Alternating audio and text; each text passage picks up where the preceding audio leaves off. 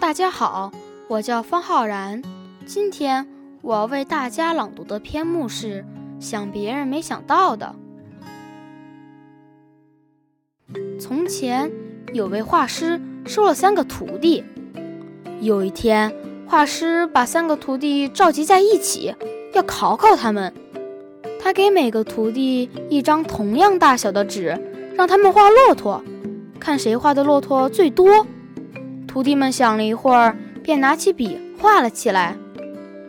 大徒弟用细笔密密麻麻地在纸上画满了很小很小的骆驼。画完以后，他很得意，以为自己画的最多。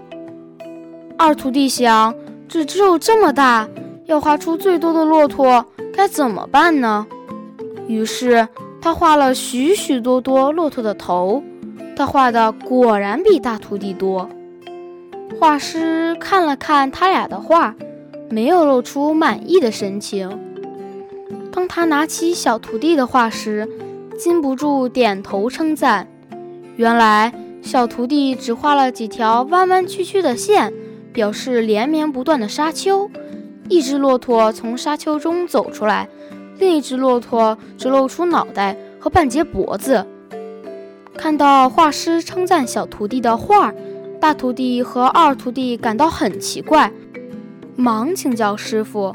画师说：“你们看这幅画，画上虽然只有两只骆驼，但它们在像山峦一样的沙丘中走着，若隐若现，谁也说不清。”从沙丘谷里还会走出多少只骆驼来？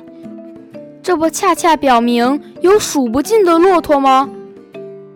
两个徒弟听后恍然大悟。刚才为大家分享的是想别人没想到的，谢谢大家的陪伴，再见。